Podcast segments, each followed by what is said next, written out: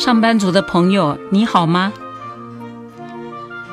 我建议上班族定期检视自己对于成功的定义，尽量在年轻的时候形塑自己的价值观，以免把心力耗费在与旁人的攀比上面，很不值得。每个人都应该勾勒自己追求的成功境界，进而采取适当的路径以达至目标。你就是你。无法成为另外一个人，或者完全复制另外一个人的人生。我认为，成功是一个人对自己生命历程感到活得很有意义的一种欣然。这未必意味着你拥有大的财富或者高的名气。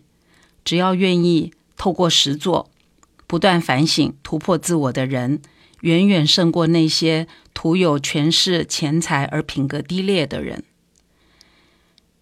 我们也不必羡慕他人富贵，嫌弃自己穷，更不要见不得别人比你顺利，让你自己的自卑感继续的作祟或产生妒忌之心。